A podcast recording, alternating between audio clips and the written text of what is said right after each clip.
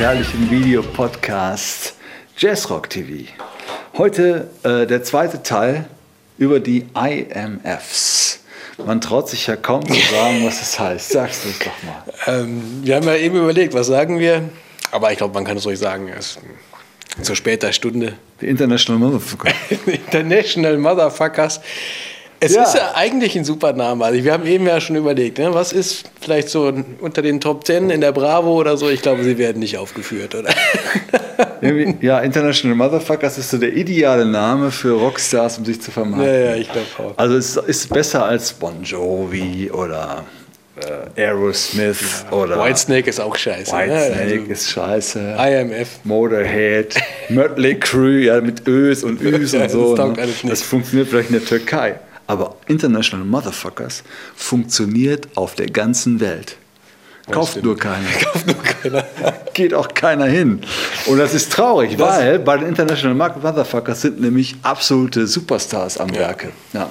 Bernard Fowler, nicht Bernhard Fowler, sondern Bernard Fowler, ja, aus, aus New York City, heute in Los Angeles zu Hause, am Gesang, singt seit 21 Jahren bei den Rolling Stones. Ist, äh, also ich habe ja hier neben ihm gesessen beim Interview, wir werden nachher noch ein bisschen was sehen äh, aus dem Interview. Das war schon so ein Gefühl, ein leichtes Gefühl, als wenn Mick Jagger da sitzen würde. ja, also wer seit über 20 Jahren Mick Jagger irgendwie ein Küsschen auf die Wange gibt zur Begrüßung, Ja, ja. der, äh, na, da ist, sind einem die Stones schon sehr nah.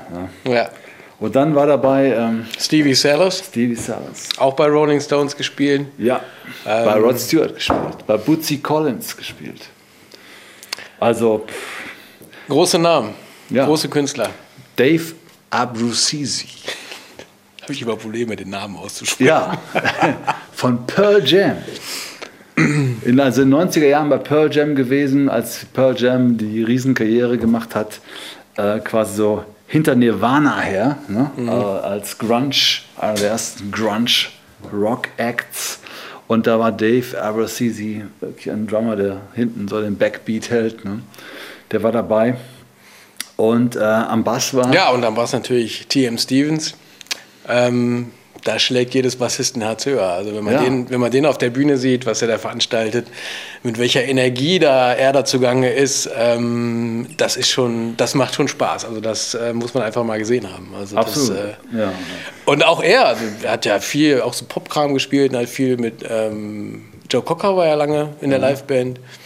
Und ähm, also das war schon, das war schon ein toller Abend, oder? Als wir Ja, also T.M. Stevens auch so ein, so, ein, so ein Showman, wie er im Buche steht.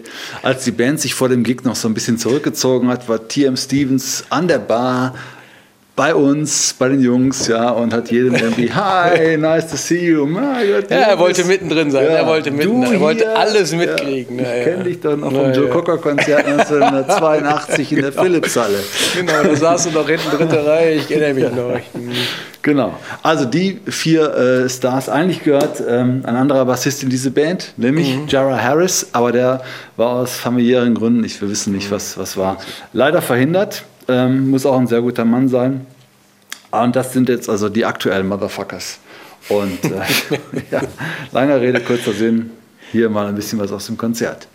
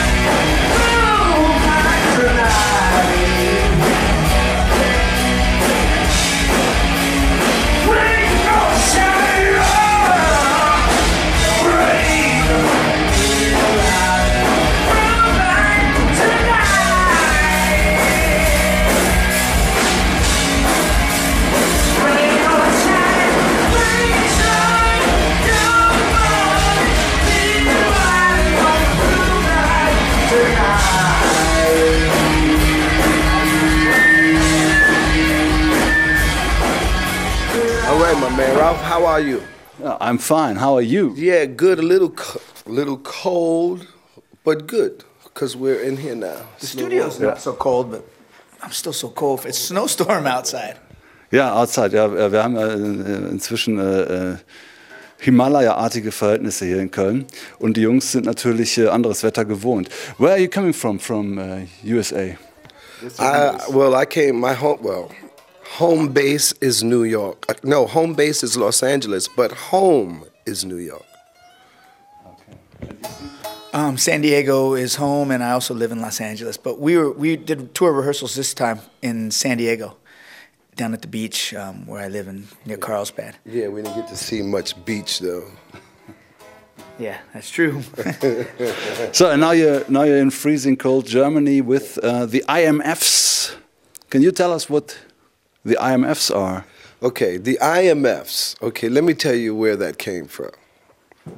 Tell them. Get on my kid. I'm doing Okay. some shit while you do that. Okay, I was uh, we I was on tour with the Stones, and uh, uh, Keith and I, and a few of the other cats, you know, uh, we were uh, talking. We were talking about how much how much we were traveling, and uh, I think I said, "Yeah, man, we uh, we're so we've been tra- we, well we've been we were traveling a lot, and there was an article." There was an article in the uh, in in a in a paper, so I picked it up, and it said IMF. The you know it was about the International Monetary Fund. So I picked it up and I showed it to Keith, and I said, Keith, and Keith said, "We're some international motherfuckers, aren't we?" So that where that was, from? that's where that came Because we from. started saying that when we were doing the Nicklebag album, because we used to call like, but I never knew where it came from because we were in New York recording in the mid '90s, and we'd say like, our little group of friends, we would say we're a bunch of international motherfuckers, like our private gang, right? Like Right. Doug Wimbish or whoever. And we always we played with all the big people around the world, and we always were flying around, and we were. That's when we just started calling ourselves the international motherfuckers. It started with Keith. It started with It Keith. started with Keith, and then uh, we were looking to do this because we hadn't we hadn't uh, done anything together since the Nicklebag record. So we when we discussed about getting together again, we were looking for a name to call it because we didn't want to call it Nicklebag anymore. That name didn't serve us well. So uh, Stevie said, "Why don't we just call it the IMF?" we it was like we did the Nicklebag albums in the mid '90s, and and in certain parts of the world they did pretty well, but we kind of stopped. I went back to do my solo stuff. He went back on the Stones tours, and and uh, and then by the time we got back together to think about doing some stuff again, a band called Nickelback had come out that does this real corporate corporate rock and roll, right, from Canada. And uh, people would come up and go, dude, are you, are you a Nickelback? And we're like, no, fuck no, man. So we just realized I don't even want to ever say the name Nickelback again because have somebody think it's Nickelback. Nickelback, right. Bernard looks a lot like the singer in Nickelback. You know, I can see I where the look sim- just like him. we even sound alike when we sing. Yeah, that shit was it was too country for me. Not. So, so we had to change it, and what happened was, I I stopped touring for a while. Bernard had been touring, but I came uh, over to Europe and and was asked to do come back if I wanted to come back and start playing again because I used to come here a lot, and I thought I don't want to come here with my trio. It's it's like it's just such stressful work, and I have much more fun when me and Bernard tour. So I told the promoters I'm going to come back and I want to bring Bernard Fowler, and that's when we said we don't want to call it a Nickel Bag, bag Tour, and so we said let's just tour and call it the International Motherfuckers, and that way we can bring any of our friends we want and play any music we want to play is within our little group of, you know, whether it's Dave Abruzzese or Brian Tichy or Tim Stevens or Jared, Jared Slapback or Amp Fiddler or Ivan Neville or whoever. They're all a part of our gang of international motherfuckers. And that way we, we can kind of free up the music. And each tour we can do a different style, different sounds, different songs, whatever we feel like kind of pulling off somewhat within our range of what we can do. Yeah, great. So, äh, Stevie hat äh, die Gitarre schon auf den Knien. Do you mind, would you like to, to play us a, a few bars? What do you want to Come on, man, play a few bars, man.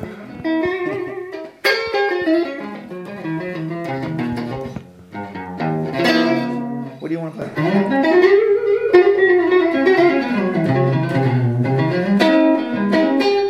You're doing just fine. Anything you can do to get out of having to work, right? Do it doing fine, man. Nobody sings Red Rooster better than, than Bernard. I bet you Mick Jagger wish he could sing it as good as you sing. Oh, man. Mick, Mick does just fine.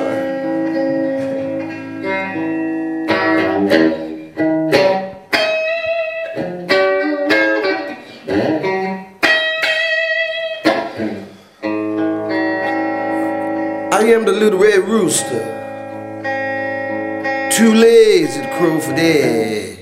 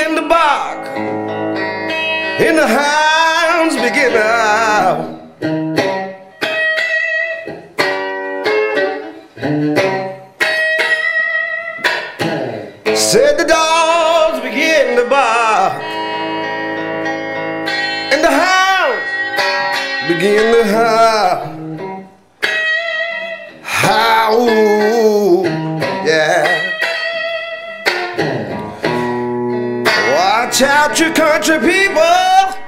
Little red rooster is on the prowl, yeah. Stevie, play a little bit for him.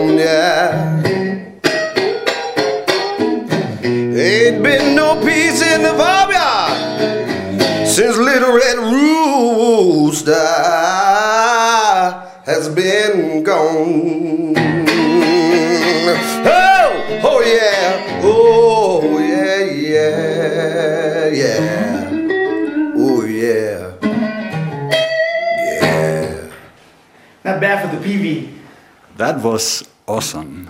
Great, you great. very Thank you very much. Thank My goodness. much. This was uh, a Rolling Stones number, Little, Little Red Rooster. Yeah, yeah, just yeah, Howlin' yeah, Wolf yeah, yeah. How- yeah, how- Howlin' Wolf. Yeah, okay. It was uh, co- but covered by the Rolling Stones. Absolutely covered. And this was almost the original.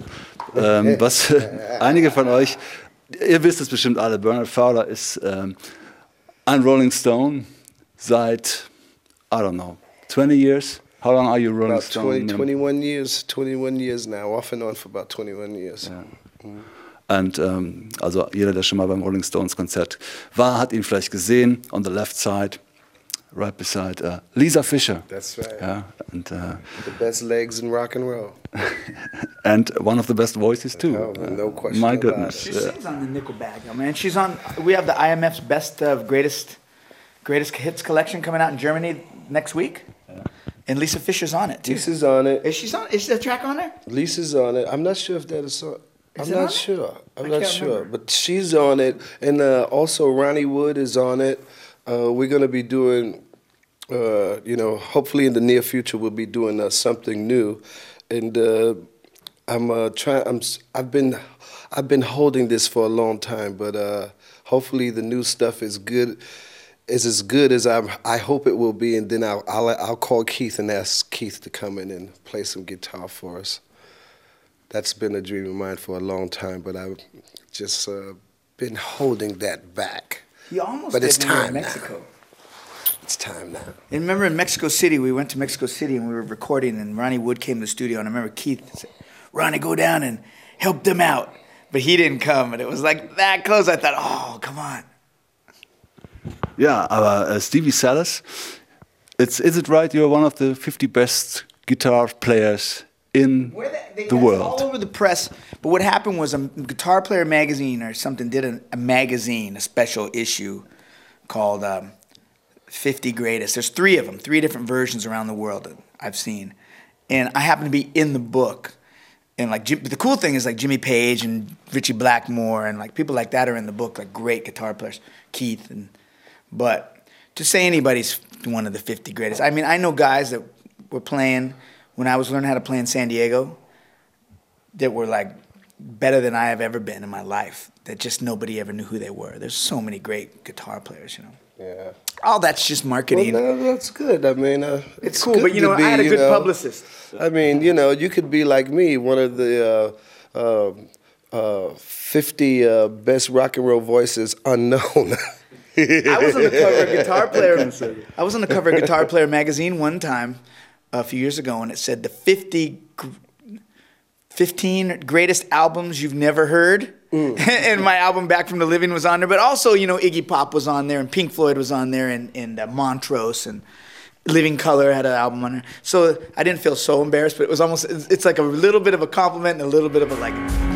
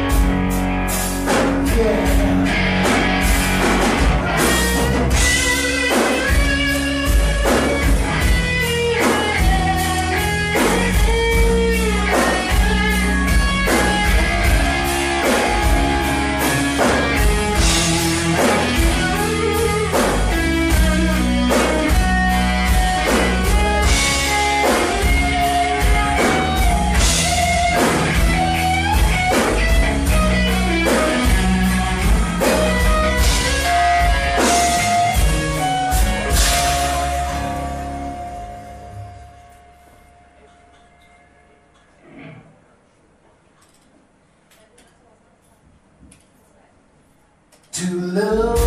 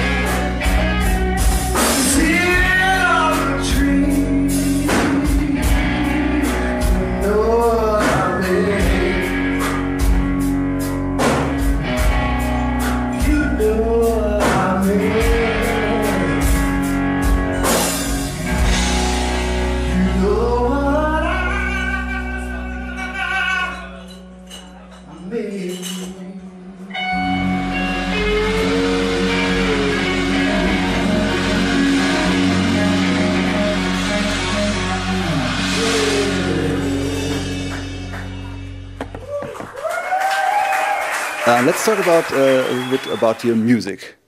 Do you guys um, work like a like a band together in the um, let's say classical uh, uh, point of view that you meet in the rehearsal room, write together, or uh, how do your songs um, kind of um, um, um, yeah, wie entstehen die Lieder? How did Well, how do the songs get together? It's been so long since we've actually, you know, done you know, any uh, recent recordings. But when we first did the uh, Nicklebag record, it pretty much worked like that. Stevie had, you know, called me, had a bunch of ideas, and we sat and worked them up.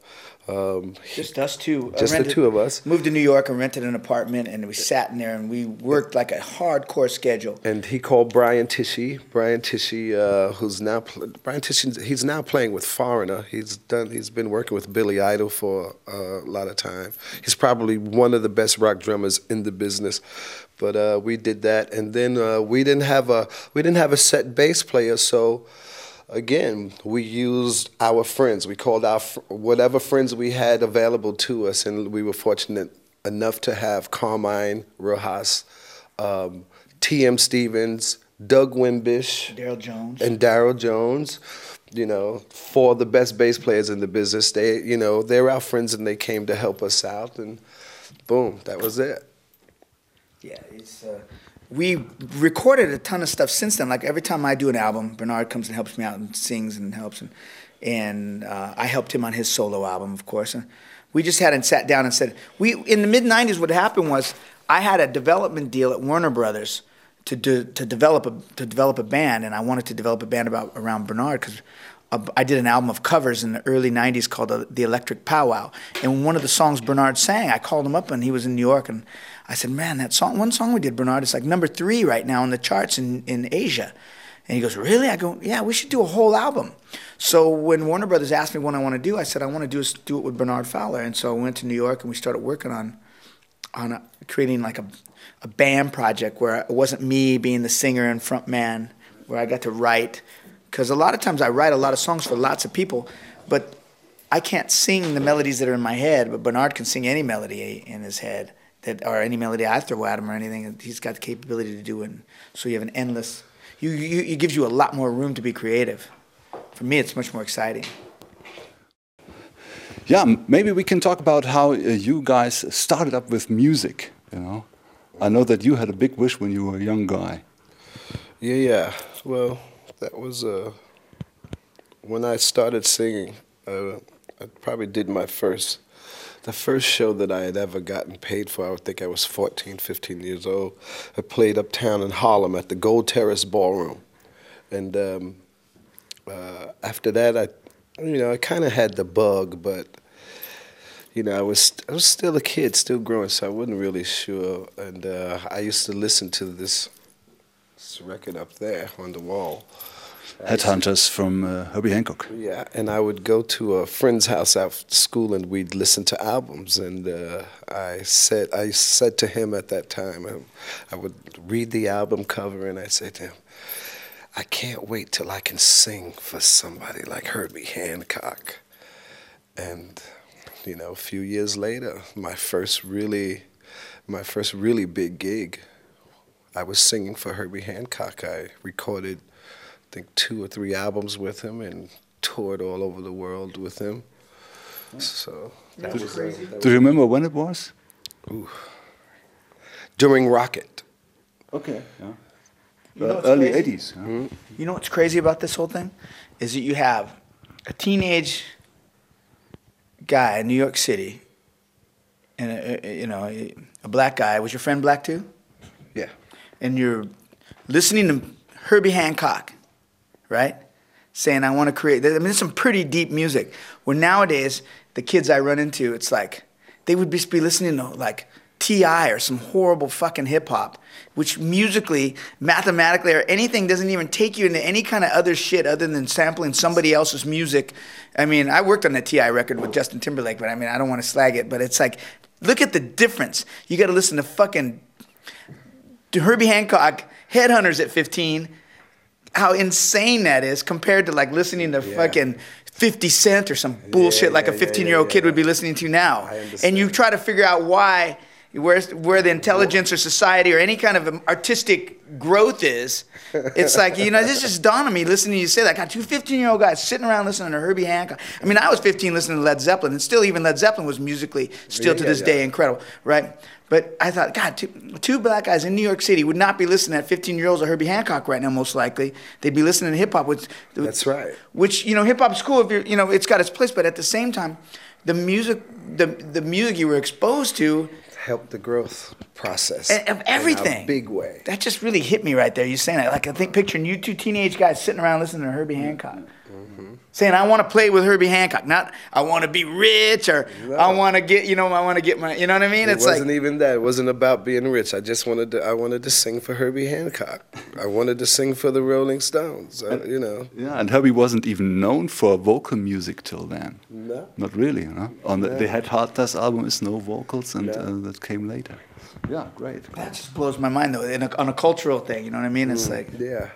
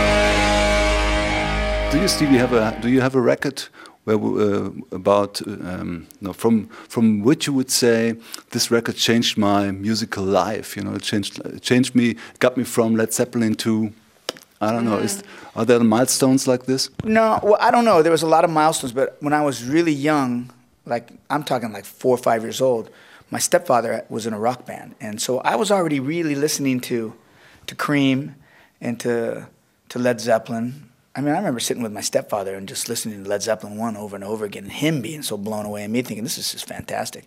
So I was exposed to Hendrix and all that stuff at a very young age. Um, but the, the what came for me was growing up in San Diego in a town called Oceanside. Um, it was a military town, so all my friends were like, you know, white, black, purple, green, whatever. It was every kind of kid. We surfed, but we all played football and basketball. We did, you know, it was like very round.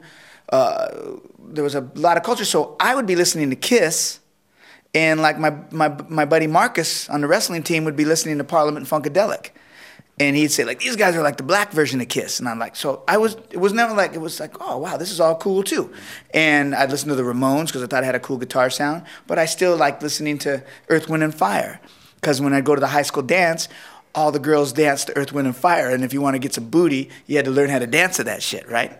So it, it so it all to me made total sense. It all worked for me. It wasn't like I was brought up in the Midwest and we just listened to this shit, and I was mm-hmm. brought up in the city and we listened. To, so I was exposed to all those things. So.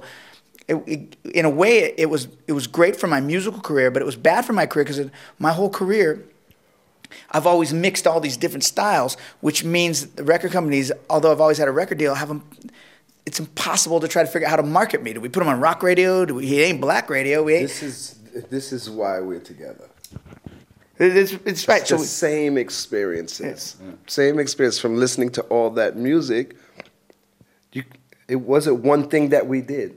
We did a lot of. Yeah, we things. mix a lot of things, We and then record companies don't know how to market that. right. But that's probably why still we can still 20 years later. I mean, my first album came out in 1990, and 20 years later, I mean, I'm playing some of them songs on tour right now from 1990, and the motherfuckers are chicks are dancing to them, shutting them, and you think, wow, that song is 20 some 20 years old. You know what I mean? Mm-hmm. 20 years old. And uh, so maybe we couldn't have the explosive. Every once in a while, we'd get like a taste of, of a hit, just enough to where someone would give us some more money and let us keep making records. Or, Mm-hmm. or maybe we get to work with someone so cool that other people wanted to try to be associated with that cool, so they let us work, and we would benefit from this. But we never had this like, you know, I can't play. I have fans of the bands that play Monsters of Rock at Donington, my band would get shit thrown at me if I played at Monsters of Rock at Donington. You know, I got friends. A lot of the Taylor Hawkins started with us. His first recording was ever with me and Bernard from the Foo Fighters, but we don't. You know, necessarily, we're not headliners at at uh, at uh, Reading. You know, it, it's like an odd spot for us where we kind of always fill in these fill in these cracks. But maybe that's why we've had a longer career than most.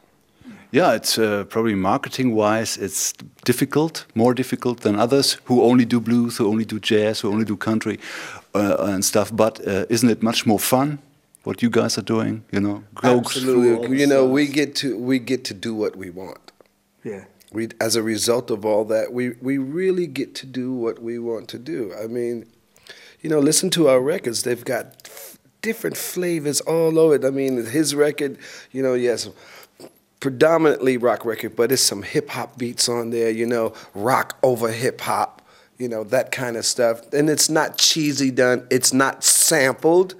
It's being played. And it was like that since the beginning. It's know? never changed. It's yeah, same thing here. We, we focused when we did Nicklebag to make a real rock. We wanted to make a rock record, but to us, if you listen to Led Zeppelin, to me, it's full of R and B. You know what I mean? Where a lot of people think of it as heavy metal. I mean, I mean, John Paul Jones is just playing James Jamerson bass lines through all that shit. Do do do do do do do do do. That's straight up Motown, right? So we still made a record that had groove and shit to it, but it was rock. But it's always all those elements have always been in there. And then sometimes if we rock a little extra hard just to fuck with somebody, Bernard's voice will have so much soul in it that you can't deny that it, it has some soul, you know. You know, mm-hmm. and then it's funny because you know I played with Robert with Rod Stewart was my first band, and he to me in the early days is an, was an incredible soul singer. Really, He was he was he told me he was trying to sing country western when he did Maggie May, but he sounds like a soul singer really. and when he was be Sam Cooke. yeah, yeah, exactly. He was to be really being Sam Sam Cooke, like especially in the Jeff Beck and those. He sounds like Sam Cooke. That's right. And it's funny because then later I worked with Terence Trent D'Arby, and Terence didn't even listen to Sam Cooke. He was ripping off Rod Stewart, who was ripping off Sam Cooke. Which is really weird, right? So, okay, you guys, yeah, thank you for for coming. Ralph, thank you Bernard? very much, brother. Good to meet you. Yeah, it's I'm great not to meet you I'm too. just- no, it's it's snow outside, you know, not the snowing snow outside. I want the inside. snow to get in my eyes. You know what I'm saying? Thank you for coming. Thank you very much.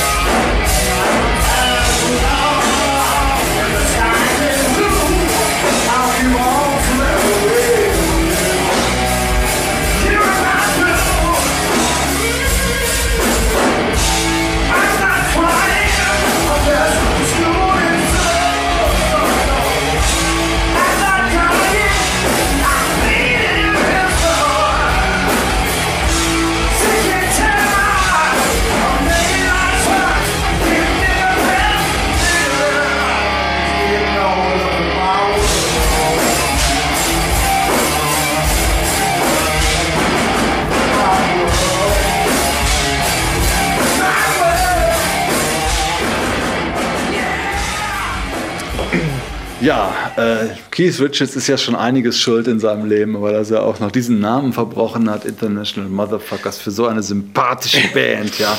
Ich weiß nicht, ähm, ob wir das so zu seinen großartigen Heldentaten zählen Nee, ich können, glaub auch oder? Nee, ich glaube nicht. Wer weiß, vielleicht überlegen sie sich nochmal. Die Platte ist ja noch nicht raus. Ähm, warten wir es mal ab. Aber Vielleicht ich kann man ja aus IMF noch was anderes machen. Ach, International man. Männerfreundschaft oder so. Ja, sowas, ja. Aber ich glaube, es wäre genauso wenig erfolgreich wie International Motherfuckers. Jedenfalls die Musik ist super und äh, äh, könnte international erfolgreich werden. Es wäre schön. Wenn die Jungs bei euch in der Ecke sind, geht hin, unterstützt die Band, die haben es verdient. Das sind wirklich Leute, die noch Musik vom Herzen machen und vor allen Dingen selber machen, mit eigenen Händen, die sich wehren gegen Logic, Pro Tools und Cubase und 2 Zoll Maschinen anwenden wollen. Also analoge Typen, die äh, zu euch passen, wenn ihr auf Rock steht. Das war Jazz Rock TV Mit den viel IMFs. Und bis zum nächsten Mal. Yeah.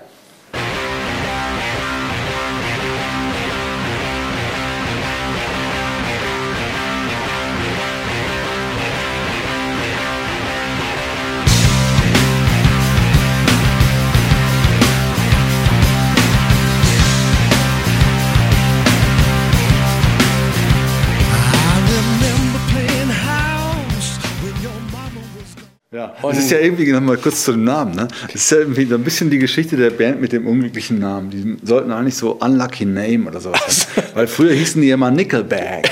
Haben Ach so, ja, da erzählt, gab's ne? die Konflikte, Und heute ja. heißen die Motherfuckers ist auch nicht so glücklich. also, okay. Okay. Ja. Das waren die Motherfuckers. Das war jetzt ein bisschen durcheinander. Machen wir nochmal. Ja. ja, aber die Idee war sich nicht schlecht. Okay. Ja, grundsätzlich großartig. Ja, ja, ja.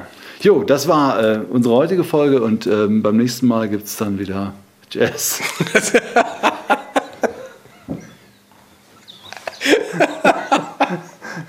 Wir kommen ja irgendwie nicht mehr raus aus der Nummer. Wir müssen jetzt nochmal eine ganz kurze machen.